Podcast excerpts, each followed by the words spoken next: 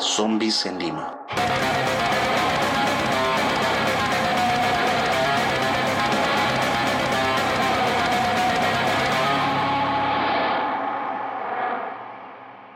Día 1.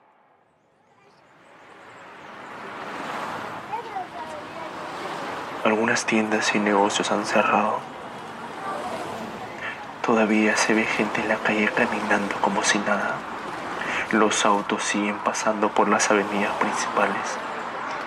Lo último que dijo el presidente es que solo era un virus, que ya hemos combatido cosas peores.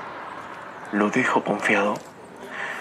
Pero aquí, en el corazón de la ciudad, no parecen haber grandes cambios.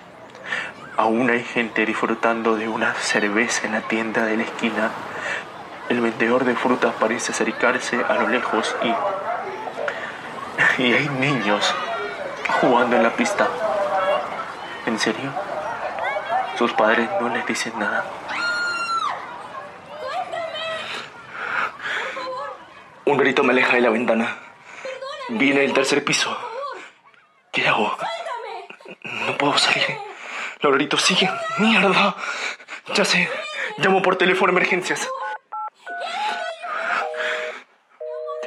Está ocupado. Mierda, mierda, mierda. La vecina del tercer piso grita como si la estuvieran matando. ¡Ey! ¡Déjala! ¡Estoy llamando a la policía, carajo! ¿Escuchaste? ¡Los estoy llamando! Vuelvo a la ventana para ver si alguien la puede ayudar, pero... Ya no hay nadie. El señor de la tienda y los niños ya no están. ¡La policía está en camino! ¡Que la dejes!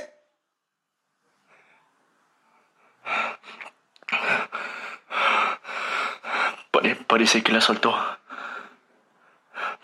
Ya no se escucha nada. Espero que esté bien. Puta madre. Vuelvo a llamar a emergencias. Sigue ocupado. Me recuesto. Miro el techo blanco de mi cuarto.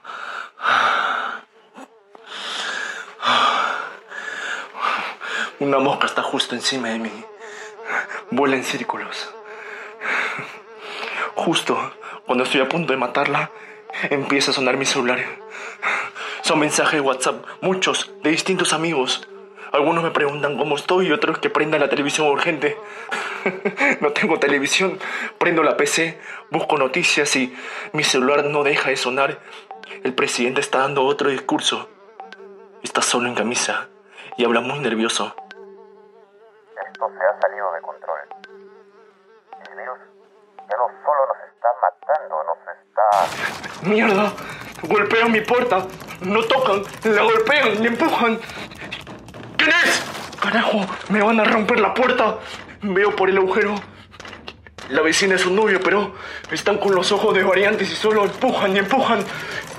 E- e- es lo que dijo el presidente. El virus ya no solo nos está matando. Coloco una mesa para trancar la puerta y me recuesto. Y espero. Espero que se vayan. Espero, espero.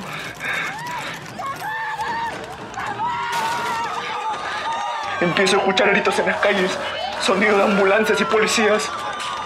Para esto no estamos preparados. Y, mis papás estarán bien. Continuará. Relatos aislados. Plataforma de relatos audiofónicos en días de aislamiento presentó. Zombies en Lima. Producido por Actuarte Producciones. Escrito y dirigido por Jorge Basalar. Interpretado por Brian Cano, Ana Quise y Draco Santos. Música original y postproducción Eduardo Cotos.